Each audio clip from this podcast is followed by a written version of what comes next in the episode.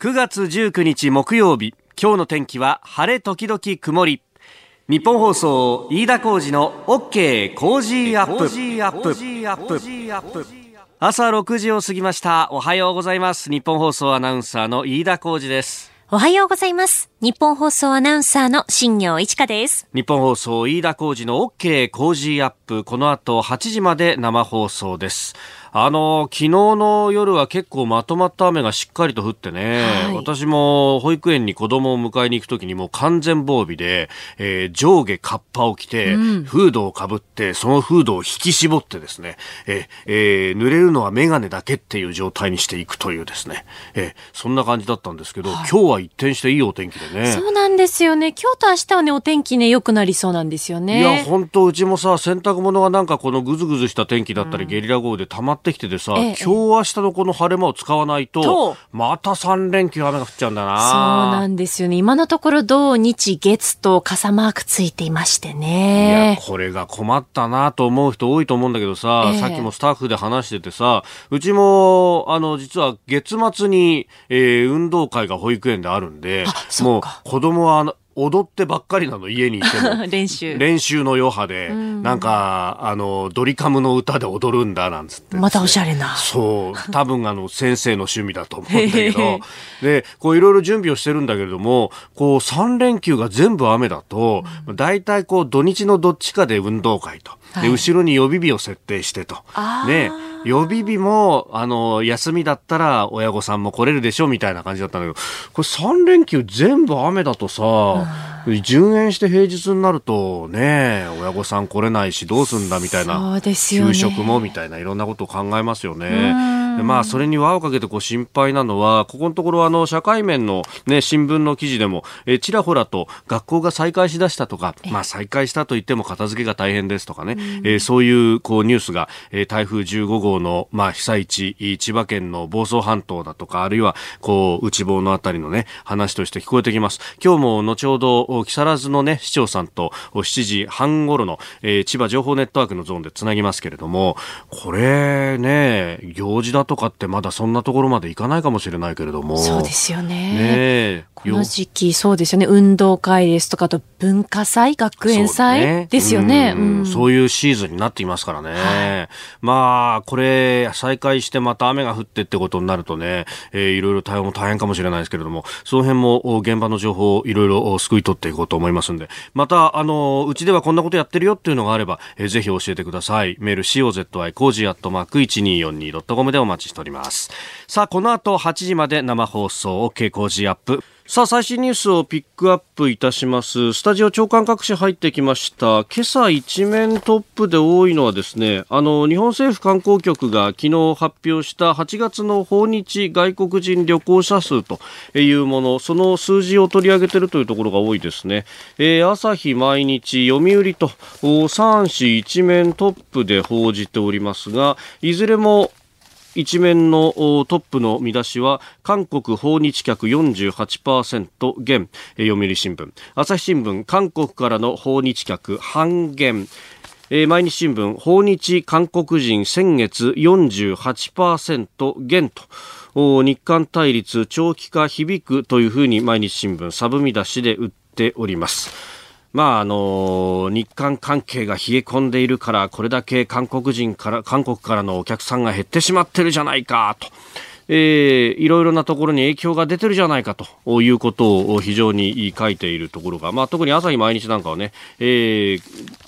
経済への影響非常に深刻というふうにも書いております。で、ただまあ一方でへえと思ったのが、じゃああの日本から韓国に行く人はどうなってるんだっていうと、まあその伸びそのものは鈍化してるとはいえ、増えてんですよね。あ、増えてるんだと。だから、そう考えると、あの、航空便数確かに減ってるっていうのもあったんですけれども、まあ、それによって、だこっちから日本から韓国に行く人は減ってないっていうね、えー、ことになると、あ、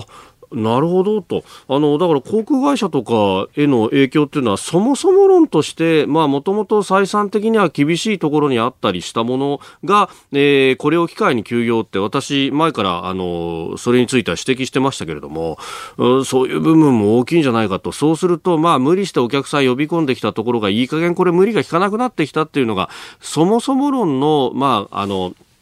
潜在的な要素としてはあったんじゃないかということも、まあ、あんまりこれ書かれてはいないですけれども、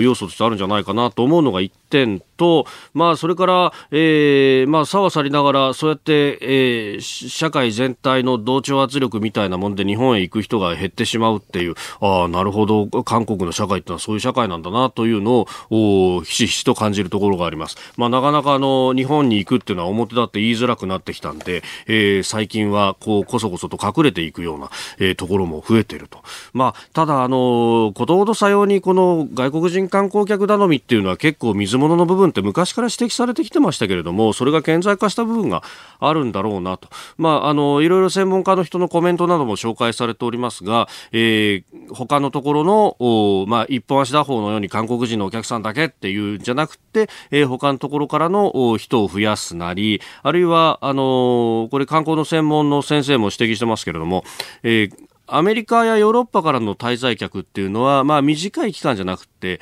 えー、結構長い期間滞在してくれると、2週間だったりとか、あるいは1ヶ月ぐらい滞在してくれる人も多いと。おそうすると消費する機会も多くなるから、そういう人たちを大事にしていくっていうのも、おこれから先は重要になってくるんじゃないかと。まあ要するにこれ、あの、年間4000万人の訪日外国人客を2020年までに達成しようという観光協調とか、まあ、政府の目標があるんで、それが怪しくなってるというのが、えー主な、まあ、批判の書きぶりなんですけれども、数ばっか追っかけるのもどうなのよと、これを機会に出動を上げていくっていうのも一つ手なんじゃないかという指摘がされております。えー、それから、あのー夜の間に動いたニュースというと、アメリカの中央銀行にあたる連邦準備制度理事会、えー、FRB、えー、ここが金融政策を決める FOMC と、えー、連邦市場、公開市場委員会というものを開きました。で、えー、そこで、えー基準金利が0.25%引き下げると、えー、主要政策金利 FL と言いますが、えー、これを0.25%引き下げることを決めました。まあ、7月末前回会合について2回連続ということなんですが、あの、これ、えー、声明がすでに出てまして、それが日本語訳にもなってるんですけれども、それを見ると、まあ、経済活動は緩やかなペースで拡大していることを示していると、労働市場も力強く推移しているということで、えー、じゃあなんで利下げすんのっていうところなんですが、まあ、企業の設備投資と輸出が弱まったというふうに言っています。まあ、弱まったと言っても、それほどすごく弱まったわけじゃないと。まあ、ここら辺にですね、FRB としては本当は利下げはそんなしたくないんだよね、というところをにじましていて、ただ、トランプ大統領はずっと利下げしろ、利下げしろって言ってきて、トランプさんからすると、もっともっと利下げをしてほしいと言っているのを、まあ、あ大統領のメンツを保つ意味もあって0.25%。えー、まあこれ、えー、出せる球としては一番小さな球を出してきたということで、えー、トランプさんとしてはそれに対しては怒り心頭で、えー、FRB は、えー、もっと言うと、パウエル FRB 議長にはガッツもなければセンスもねえというふうにすでにツイッターでこき下ろしております。まあただこれはあの折り込み済みだったところがあるんで、えー、ダウ平均それほど動いておりません。終値では、えー、36ドル28セント高の2万7147ドル8セントで、えー、取引を終えております、えー、一時期下がったんですけれどもそこからぐぐっとまたあ切り返したということがあるようです。まあ市場はこれ織り込み済みというところなんですが問題は日本であります。あのす、でに ECB、ヨーロッパ中央銀行も、もう一回金融緩和を始めるんだと、再開するということを明言して緩和の方向に行っている。えー、そしてアメリカも、まあ不十分だとトランプ大統領は言いながらも、一応金融緩和の方向に再び舵を切っている。そんな中で日本だけが本当に何もしなくていいのか、えー、さらに消費増税が10月1日にやってくると。それこそですね、訪日観光客が、あの減ってるというふうに大騒ぎするんだったら、それを下支えするためにも税金は上げちゃいけないでしょっていうのが正当なロジックだと思うんですけれども、なぜか新聞はそこに言及してくださらないんですよね。そうか新聞は消費税率上がんないんでしたよね。どうして新聞だけなんだろう。雑誌は10%になるんですけれども、これが言論を守るということなのか、我々放送局も言論やってるはずなんですけれども、放送局にかかる税金は10% %になって、経理は結構大変みたいですけれどもね。ご意見お待ちしてます。COZY cozy アットマーク 1242.com です。あなたの声を届けますリスナーズオピニオンニュースについてのご意見をお待ちしております。今朝のコメンテーターはジャーナリスト鈴木哲夫さんです。取り上げるニュースですが、まずは激甚災害の指定に向けて、森田千葉県知事が総理と面会をしたというニュース。台風15号関連です。えそれから東京電力の東日本大震災当時の、ま、旧経営陣3人に対しての、えー、強制起訴された裁判、東京地裁が今日判決を言い渡します。ます、えー、それから金融庁が老後2000万必要とする報告書撤回決定へというニュース、えー、それから7時30分ごろ千葉情報ネットワークでは木更津市の渡辺市長に現状を伺っていきます、えー、そして臨時国会来月4日召集へというところ。ご意見お待ちしています。メールツイッターこちらです。メールアドレスは、 cozy アットマーク 1242.com。アルファベットすべて小文字で COZY で cozy です。 cozy アットマーク 1242.com。ツイッターは、ハッシュタグ、 cozy1242、ハッシュタグ、 cozy1242です。ご意見をいただいた方の中から抽選で3人の方に番組オリジナルの防災アルミブランケットをプレゼントします。いただいたオピニオン、この後ご紹介します。本音のオピニオンお待ちしています。さあ、次第はコメンテーターの方々とニュースを掘り下げます。今朝のコメンテーター、ジャーナリスト、鈴木哲夫さんです。おはようございます。はい、おはようございます。よろしくお願いします。お願いします。まあ、あの、今日はね、晴れるということですけれども、また雨がね、週末降るっていう。被災地、本当にね。心配ですよね。そうですね。頑張ってもらいたいですね。皆さんね、本当。まあ、その辺のお話、次第には、木更津市長とも電話をつないで、いろいろ聞いていこうと思います。今日よろしくお願いします。お願いします。まもなく7時になります。9月19日木曜日、時刻は朝7時を過ぎました。改めましておはようございます。日本放送アナウンサーの飯田浩二です。おはようございます。日本放送アナウンサーの新業一華です。あなたと一緒にニュースを考える飯田浩二の OK 工事アップ。7時台はコメンテーターの方々とニュースを掘り下げてまいります。今朝のコメンテーター、ジャーナリスト、鈴木哲夫さんです。おはようございます。はい、おはようございます。鈴木さんには番組エンディングまでお付き合いいただきます。では、最初のニュース、こちらです。激甚災害の指定へ向け森田千葉県知事が安倍総理と面会大規模な停電が続く台風など台風15号の影響で大きな被害が出ている千葉県の森田知事が安倍総理大臣と会談し激甚災害に早期に指定するよう求めました。森田知事は総理の全力でやっているいろいろな情報を上げてほしいとの発言を受け非常に前向きな回答をいただいた指定されると信じていると答えました。9月9日に、まあ、関東を縦断していったこの台風15号、えー、千葉県の停電は最大で64万戸に上りましたが、えー、今現在の時点で東京電力のホームページを見てみますと、えー、停電の件数が3万1400件余りというふうに、あ3万1000件となっております。うんこれこれあの停電でいうと件数じゃないんですよね、はい、あのどの地域の一体もっと言えばどのどういうお宅、はい、どういう家族がいる家が停電になってるか、ここが問題なんですよね。だからその、まあ、例えば何とかしのげる場合もあるし、はい、から例えば一人暮らしの高齢者の人、ね、それが例えば医療機器なんかを使って自宅で、はい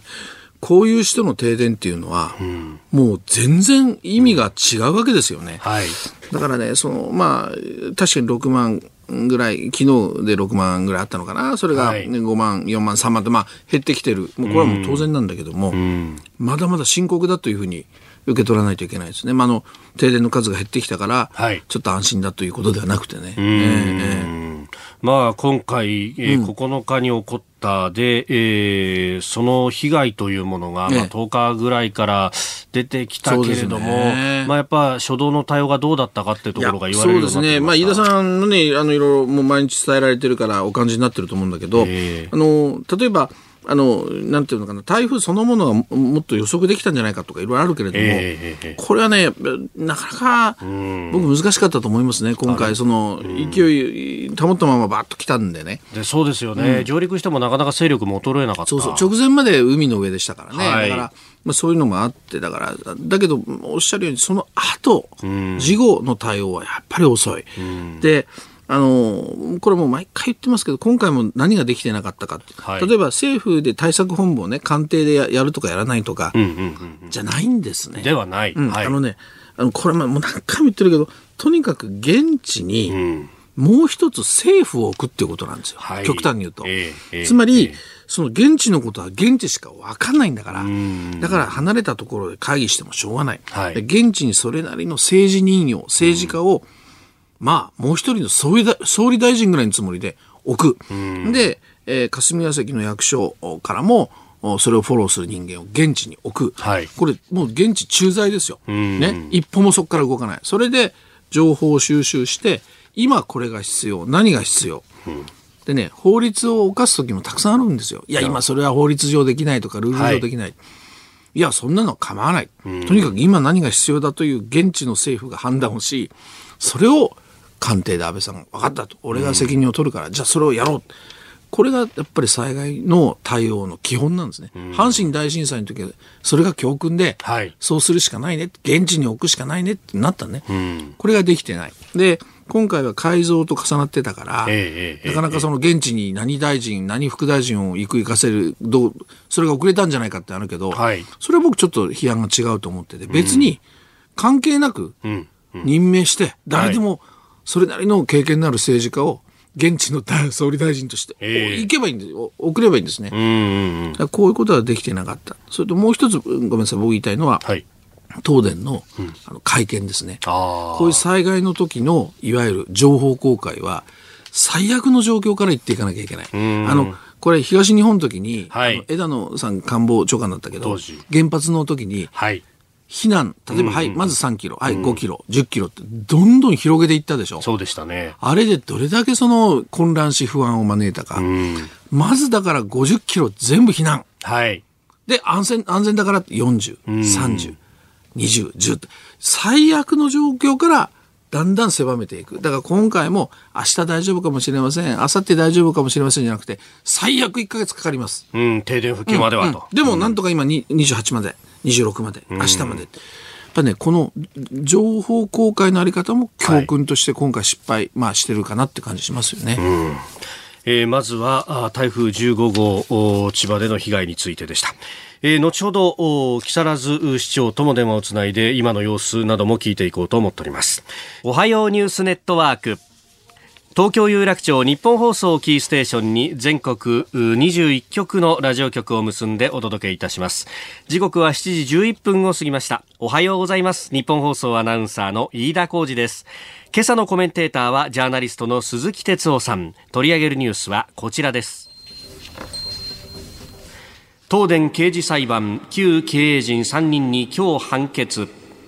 東京電力福島第一原子力発電所事故で業務上過失致死傷罪で強制起訴された元会長の勝松田恒久被告ら東電の旧経営陣3人に東京地裁は今日判決を言い渡します。最大の争点は巨大津波を予見し対策を取れば事故を回避できたのかどうか。禁錮5年の求刑に対し旧経営陣側3人は無罪を主張。企業トップらの刑事責任をめぐりどのような司法判断が下されるのか注目が集まっております。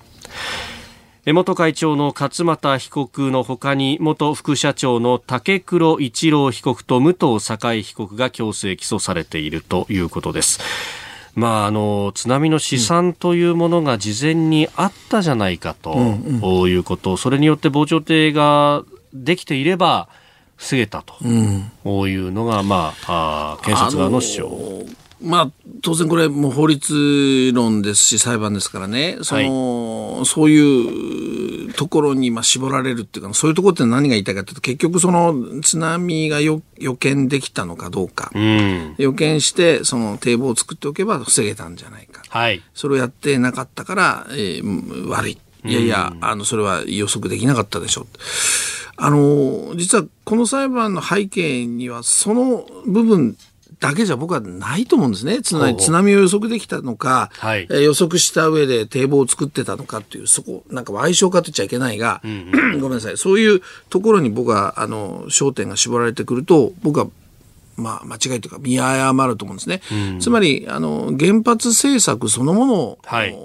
あまあ、安全神話のもとにまあ、原発が作られてきた、うん、これ安全神話を作ったのは別に東電だけじゃないんですね、うん、政府も含めてですよ、はい、それからもしかすると我々の社会全体もそうだったかもしれない、うん、だからこの原発というものの安全性というものが果たしてどうなのかっていう。だからその判決そのものこのここのそのいわゆる予測できたかどうか堤防がどうだそこの一点に絞った判決よりはむしろその中のいろいろ裁判の中でのやり取りありますよね。つまり原発の安全性に対して甘かったんじゃないか、もしくは間違ってたんじゃないか。こっちの方もやっぱりこの裁判は僕はセットで見ないといけないと思うんですね。うん、だから、あの、賠償化されてこれに有罪無罪、えー、ということではなくてね、はい、その辺も考えなきゃいけない。それから、あの、今、新たにその、水の問題があって、汚染水の問題があって、その処理のね。はい、汚染水処理した後の、えー、今溜めてるトリチウム水と、ね、そうなんですよ。これをどうするのか、海に流すのか流さないのか、この辺でまた揉めてるけど、はい、これもね、飯田さん、もう、あれ、事故から、はい。8年。8年ですよ。うん。で、今、水が満帆になってきました。さあ、どうしようかって。ええ、ええ、これ、はい、分かってたことだよね。もっと前から。そうなんですよね。うん、これ、このまま増え続けたら当然いっぱいになるよね、敷地がと。そうなんですよ、うん、そういう意味では、このやっぱり8年間の、もう僕はやっぱここは政治だと思うんだけども、はい、政治がやっぱりリードして、この水どうするんだっていう議論をもっと早くから始めてるべきだったと思うんですね。はいもうどうしようもない、さあどうするってなると必ず出てくるのは、はい、もう、もう、もう時間ないでしょ、余裕ないよ、流すしかないじゃないっていう一つのこの流れができてくるのが、このやっぱり本質的に僕は一番間違っててると思うね、はい、だから、まあ、そういう意味で対応が遅かったというのもある。それからやっぱりこれ実は東電の責任というふうに原発は言われているけれども、えー、まあ、要するに、まあ、電力会社もちろんいろいろ責任持ってますよ、はい、結果責任も僕はあると思いますよ、うん、だけれどもやっぱりその日本の原子力発電というのは仕組みとして電力会社がこうなんていうのかな、全責任を実際に負わされる。はい。えー、でもこれエネルギーという、ある意味では国策でしょ、うん、だからそういう意味では、実は政府の責任もあるんですよね。ね国策民営なんていうふうに言いますよね。そうそうそうそう。う。ん、だからそういう意味では、まあ、まあ最初の話になるんだけど、やっぱり全てがこの裁判って賠償化されて終わってしまう可能性があるので、まあこの判決、もしくはこれまでの要するに、あの、法廷でいろいろ話が出てきた、つまり原発の安全神話、安全性、これ政府責任含めてね、はい、あのここをやっぱりトータルで見ましょうよというのが私の考えですけどね。うん、まあねあのえー、それこそ閣僚によっては、これから先原発をなくしていく方向に行けばいいというふうに言う人もいますけれども、うんうん、じゃあなくしていったときに、うん、えー、どういうエネルギー安全保障を考えるかとかも含めて、あるいはこれだけね、あの、油持ってくるにしても大変なことに、うん、中東もそうだし、南シナ海もなんてなってくると、そうですよどうどうしたらいいんだって全体で考えなきゃいけないわけですよね。だからまた古臭いって言われるかもしれないけど、僕、石炭担当記者だったからね。ああ、そうだったんですか？そうですよ。九州で。そうそうそうそう。希少価値でしょ、もう今、石炭なんて知らない人、黒ダイヤって言っても若い人は分かんないんだけど。ボタ山なんて言ってもね、分かんない人いっぱいいるかもしれないけど。だけど、日本が唯一持ってるエネルギーは石炭なんですよ。そうか、そうですよね。もともと自慢資源としては。そうそうそう。うん、だから、例えばそういう石炭なんていうのは、はい、安い海外炭にどんどんね、移行して、日本の石炭っていうのは、ほら、地下掘っていくからお金もかかるし危険もね、あるわけね。だからもうそれより安い海外の石炭買えばいいじゃんって言って、はい、石炭政策変わってきたわけですよ。えー、だけど日本唯一の実はエネルギーが石炭なんだから、例えばね、あの海外ではそういう唯一のエネルギーが石炭だったら、それをね、税金かけてでも掘り続けてるという。そういう国もあるんですよ。だから、まあ、石炭に戻ると僕は言いませんが、はい、エネルギー政策って一体何だろうっていうことをね、やっぱりその、おっしゃるようにね、はい、やっぱりこう考えないといけない。議論しないと。それでやっぱり原発しかないねっていう結論に、僕はね、ならないと思うんだよね。いろんな可能性があると思うのでね。でも、それはさっき言ったようにもう8年経ってる。はい、もっと早くなぜ始めないのと。いうとが一番もう、じくじたる思いですけどね、僕はね。ええー、では続いてこちらです。金融庁老後2000万が必要とする報告書の撤回決定今年6月に公表された95歳まで生きるには夫婦でおよそ2000万円の蓄えが必要とする金融庁金融審議会市場ワーキンググループの報告書案について昨日撤回されることが分かりました。また報告書は隠蔽との批判を封印するために案のまま放置し金融庁のホームページ上でも掲載を続けるとのことです。えー、今も PDF で確かに、はい、ありますね。どう思いますか？僕ね、はい、この老後2000万円、あの、えふざけんなっていう、ね、あの、声結構ありましたよね。はい。あの、あの当時そうですね。でも、えー、それは逆に言うと、このやっぱりあの年金問題や、その老後の今、高齢者の貧困問題っていうのは結構あって、僕取材してますけど、はい、そういう、あと年金とかね、まあもっと広げれば社会保障と言ってもいいんだけど、これを議論するいいきっかけになったんですよ、これ。ある意味では。はい、だから2000万円が必要、なぜ必要なのか、こうだ、ああだ、こうだって、議論のきっかけにすればいいんだから、それからまあこれは金融庁が、まあ、どっちかというと、その、まあ、投資でね、はい、こういう方法もありますよっていうような、まあ、そういう意味合いもあるわけで。いや、あれ、うん、だいぶなんか、投資のパンフレットみたいな感じのね、そうそうそう。買い方だった、ね、あのー、なんか本質はちょっとね、はい、金融庁からしてみれば、いや、ちょっとそんなつもりで言ったんじゃないんだけどっていうね、えー、ところ年金の話するつもりなかったんだけどと。あると思うんだけど、でもね、うん結果的にこれ、議論するいいきっかけになったんですよ。はい、社会保障は待ったなし、うん、えー、少子高齢化がどんどん進む。私いつも言ってますけど、年金制度は破綻しますよ。します。だから、そういう中で、じゃあどういう社会保障をするのか、はい、からやっぱり、あの、財源ということを考えたときに、例えば消費税も含めてだけれども、うん、やっぱ国民は嫌ですよ。嫌だけれども、何かしら財政負担もしなきゃいけないのか。それから、今の社会保障制度が、まあ、年金、医療、介護含めて、はい、やっぱりどうしても高齢者にずっと偏ってきてる。じゃあ若い人はどうすればいいの？まあ、全世代型なんて言われてますけどね。まあ、これちょっと僕は言葉、ま、のマジック、ちょっと怪しいとは思うんだけど、年寄りの、まあ、お年寄りの年金とかそういうの切っちゃいたいがためにって僕は思うんだけど、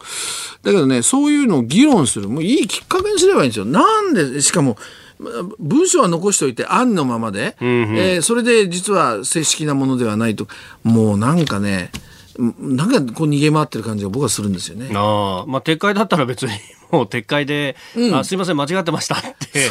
言えば撤回しないで、これは僕はもう議論のいいきっかけになると思うんだよな。だから、だからその安倍さんもこれ、そのままよし、出せっていいんだけど、はい、選挙があったでしょ、えー、だから引っ込めたって、だから選挙対策で、ちょっとこう、いろいろ対応が矛盾が出てきちゃって、どうするどうするって塞いでる感じがありますよね。それとほら、もう一つ財政検証の発表があったでしょ、はいはいはい、ありました、ね、これも夏休みの終わりにね、こそっと出して、なんかもうみんな忘れちゃってるけど、はいこれもう経済成長はもうこんな見込めないだろうっていう中で年金は大丈夫ですよなんて数字が出てきてる、うん、これもねやっぱり議論しなきゃいけませんよ、うん、2000万とセットでしょ？だからね今度の臨時国会は、はい、もうこのいわゆる年金、えー、医療介護社会保障、うん。これやっぱりね、もう早急に臨時国会で議論を僕は始めるべきだと。その、そのきっかけがこの2000万の話だし、財政検証ということになりませんかね。まあそうですよね。もともとその年金というものそのもののじゃあ位置づけって何なんだと、そんなあのいい暮らしをするために年金ってあるわけじゃなくって、うんうん、ある意味こう、まあ普通の暮らしができるぐらいのものっていう、ただその普通の暮らしのレベルが結構今高くなってんじゃないかっていうね、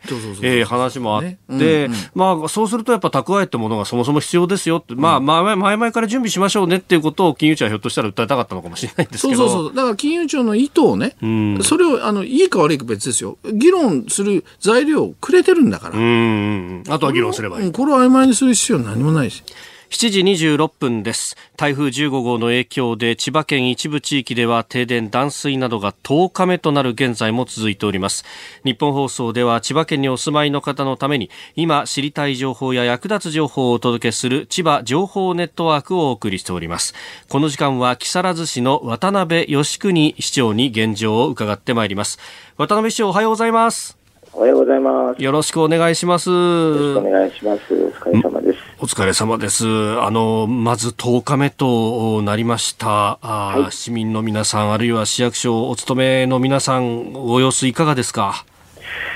はい、あの、市役所の職くには、はい、えー、いいんですけど、えー、市民の皆さんもあの停電自体が約190件ぐらいになってまいりましたので、はい、えー、だいぶ落ち着いていると同時に、その残された、うん、えー、停電世帯の皆さんには大変、えー、ご疲労の姿が見えるようになってまいりましたので、えー、そういう状況ですね。はい。あの、水の方はいかがですか、断水は。あの、木更津は、ええ、あほぼ断水がなかったので。なるほど。はい。そうすると、はい。もう、電気が何しろ、これがなかなかと。これね、当初の、まあ、東電の発表では、まあ、一両日中には復旧というようなこともありました。その後、だんだんとこう、伸び伸びになっていったっていうのは、これ、市民の皆さんも不安であったりとか、苛立ちもあったでしょうね。はい、そうですね。私どもも、その、その予想が、はい。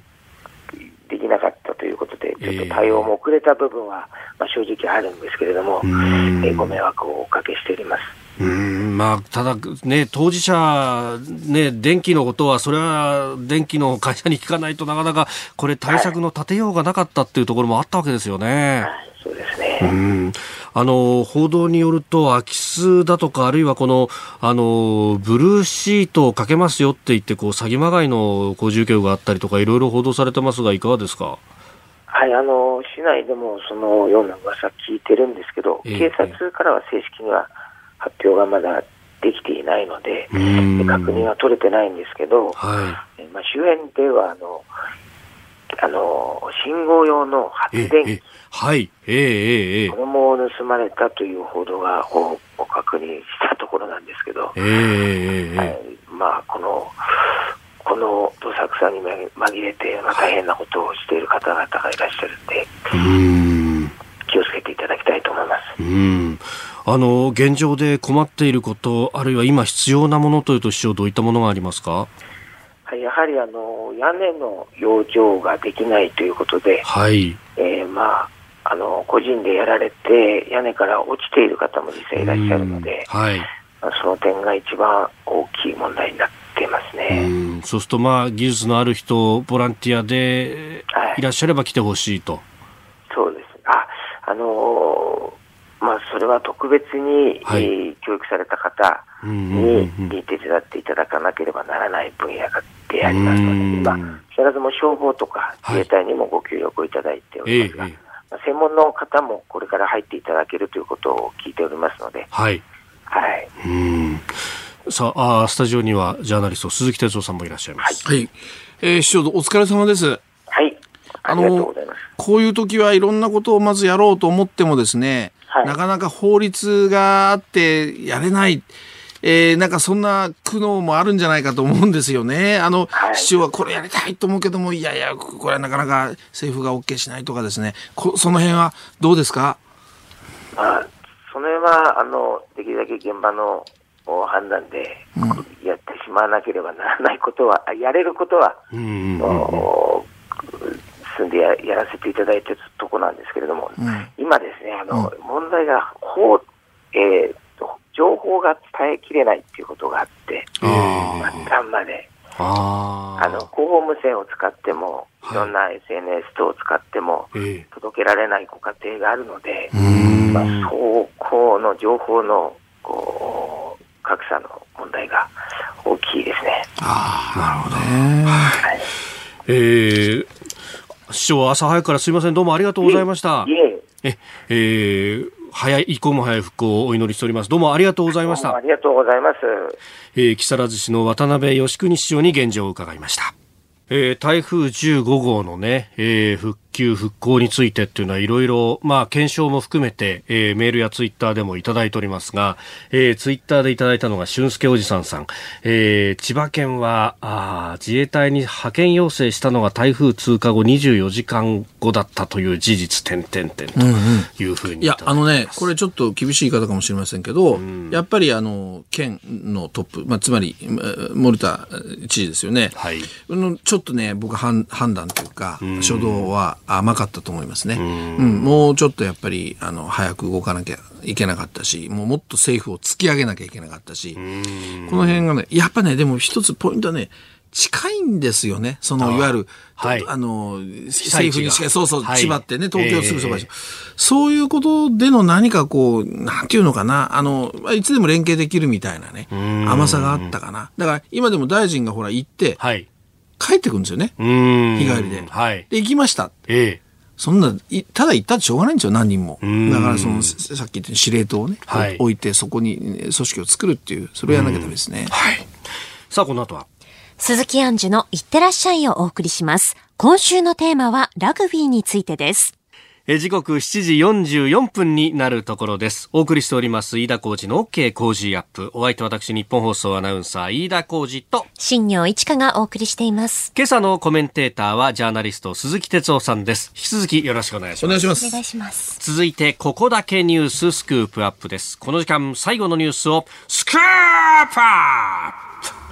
臨時国会来月4日に召集内閣改造後初の与野党論戦へ政府与党は昨日臨時国会を来月10月4日に召集する方針で固めていることを明らかにしました。政府が提出を予定している20本程度の法案をはじめ消費税率引き上げ後の対応公的年金の財政検証日米貿易交渉などをめぐり与野党の論戦が予想されます。会期は12月10日前後までとなる見通しです。まあ、そうすると2か月弱ということで、まあ、臨時国会としてはまあこんなもんという感じですかね。そうですね。だけど、まあ、中身は濃いと思いますよ。あの、えー、まあ、しばらくやってなかったっていうのもあるんだけれども、はい、いろんな問題が起きてて、今、あの、井田さんがね、あの、読んでらっしゃったように、はい、あの、まあ、消費税があるんで、ん。それに、まあ、まつわるいろんな問題出てきますから、はい、この辺をどうするのかということ、それから、あの、年金ですよね。はい、で、財政検証というのが発表された、えー、そんなに甘くないんじゃないのと、これは、あの、身内の自民党からもね、あの、そんな経済成長は将来ないよと、いうことで、もっと正直に年金制度をもうゼロから語るぐらいのことが必要じゃないかっていう、はい、そういう、まあ、特にあの厚労族じゃないですけど、この制度に詳しい、その自民党のね、議員もそういうこと言ってたりするでしょ。それから外交は、はい。そのいわゆる日米の貿易問題が、これが、まあ、調印云々もありますけれども、はい、中身がね、本当にこれ、日本にとってプラスなのっていうようなことになってくる、まあ、この辺の問題、それから日韓、外交では日韓もありますよね。これも、まあ、非常に大きなテーマ。からあのもうもうみんな忘れちゃってるかもしれないけれども、はい勤労統計ってありましたよね。あ毎月勤労統計調査。そうそうそう、はい、この数字が結構計算がでたらめだったよと。で、これはもう元を正せば、例えば去年の、あの、厚労省の障害者の、はい、雇用の水増しね、うん、この辺から含めて、要するに霞が関の、いわゆる数字っていうのは一体どうなのかと。はい。で、これ実は国会ですごいまともな議論実は行われてなくて、合間合間だったから、はい、要するに霞が関の役所が自分たちで第三者委員会とかを作って、自分たちで検証して、自分たちで再発防止策ってやってるわけね。で、これは、要するに自分たちのミスを自分、身内で、これはまずいですよ。だからやっぱ国会で、この辺の、いわゆるデータ問題ですよね。こういうのもまだ、実は議論してない。ということでね、まあ、とにかくいっぱいあります。でところが、はい、ところが。そこだけじゃなくて、うん、その前に、はい、この新しい閣僚の、ええ、いわゆる資質。はい。で、もういくつかスキャンダルが週刊誌なんか出てきてますけれども、私はちょっとまあ、あの、雑誌関係のね、あの、まあ友人とかいろんな人に聞いて、名前がね、6人上がってました。あ、6人ですか？だから、その、まあ、それがどうか、事実かどうか、中身がどうかっていうのは分かりませんが、はい。そういうの順次やっぱり取材をしていくんだみたいなことをちょっと聞いたりしてね。だからなんかこの前あの時事通信の記事では、なんか3人ぐらいなんか問題があるとかなんとか記事になってたけど。ええ、まあね、あの会見で聞かれて、うん、まあそれは個人でのことで問題ないっていうふうに、うん、まあ幹事長が答えたりとか、うん、まああの具体的にね、武田あ国家公安委員長の名前と、それから、えー、竹本副担当大臣の名前が確かその会見では出てたと思いますそうですね。ですから、はい、T、頭文字取って T なんて言われてね。だけど、それ以外にもまあ、いろんなことが出る可能性もありますそうすると、その臨時国会の冒頭からいきなりね、その、そういう支出の問題になってくる。そうすると、はい、さっき、あれだけ重要な課題があるのに、ええ、その手前のところでまた揉めるかもしれないっていうね、だからかなり波乱の、あの、僕は国会だと思います。支出は大事なんで、それはやらなきゃいけないけれども、はい、それとやっぱりセットで、あの、さっき言ったような重要課題をね、議論する国会にしてほしいと思いますけどね。うんまあ、確かにここのところ、だから6月に終わってから、まあ、3か月弱、4か月ぐらい、こう、国会閉じてたと。まあ、その間に起こったことはいろいろあったし、それこそこの足元の台風15号の対応だっていろいろ聞かれる、ね、いや災害対応もそうですよ。はい、だから危機管理のあり方とかね、えー、前から言われてるけど、要するには防災省みたいなのを置かない。まあ、そんなことやる必要ないんだっていうふうに、まあ、一周してるけれども、はい、でも、いや、僕はやっぱそれ考えなきゃいけない。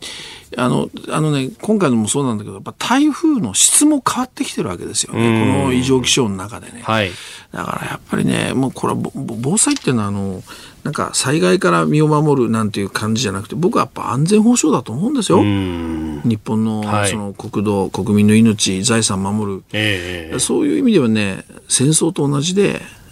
つまり災害地震とか台風っていうのは、敵ですよ、つまりそういう意識でこの安全保障問題としてやっぱ本気で取り組まないとね、いけないでしょ、うだからそれも課題ですよ、うん。議論すべき、まあ、ね、今回、まあ、この台風だけじゃなくて、えー、九州で豪雨があったりとか、いろいろ起こった、まあ、その事後対応として予算付けももちろんこれから先やっていくんでしょうけれども、まあ、ある意味、事前に備えるっていうところも、これ、議論しなきゃいけないわけですよね。あのほら、電車をね、あの、はい、事前に止めたりっていうので、これでまたいろんな不満の声なんかも世の中出てますよね。はい、止めなくてよかったじゃないかとかね。うんうん、だけど実はその防災で一番大事なのは空振りを恐れないっていうことなんですね。はい、そういう意識を植え付けなきゃいけない、みんなの中にね。えーこれ行政もですよ、国民も含め、うん、そういうこともやっぱりこう僕は議題に挙げて、検証ね、はい、国会でしてほしいところですよね。うん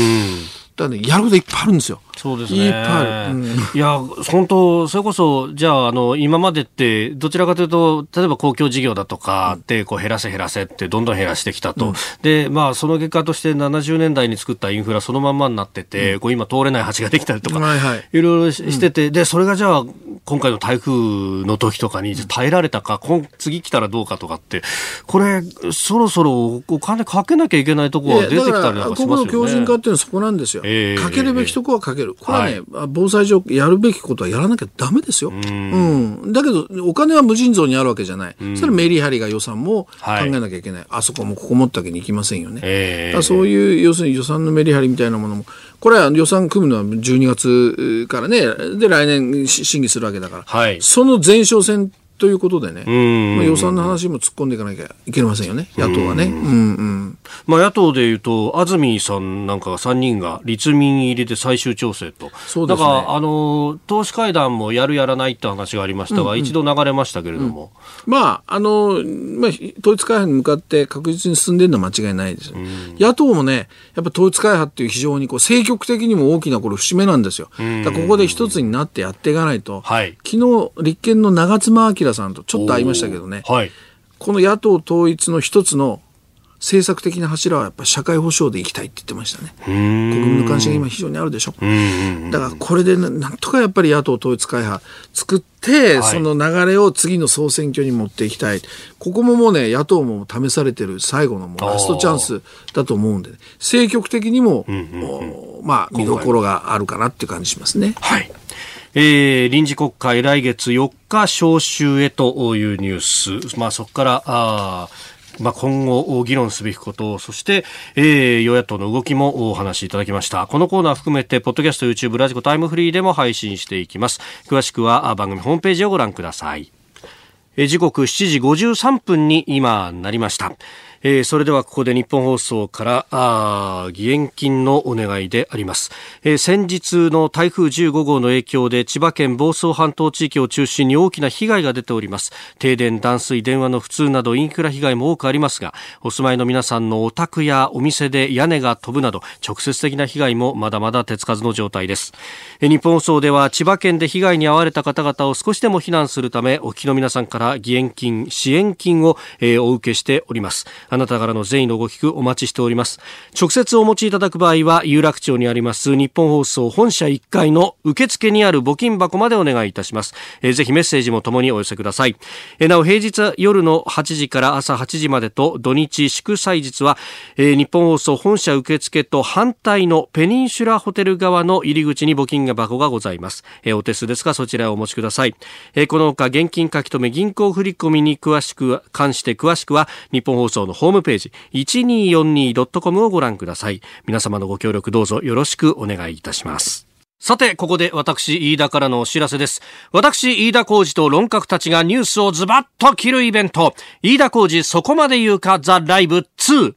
11月16日土曜日、有楽町読売ホールで開催いたします。11月16日土曜日です。昼と夕方の2回公演です。えゲストには、 Cozy up コメンテーターの方々も登場いたします。11月16日土曜日昼公演は午後1時開演。参議院議員青山繁晴さん、ジャーナリスト長谷川幸洋さん、元自衛官で評論家潮匡人さんをゲストに外交安全保障について考えます。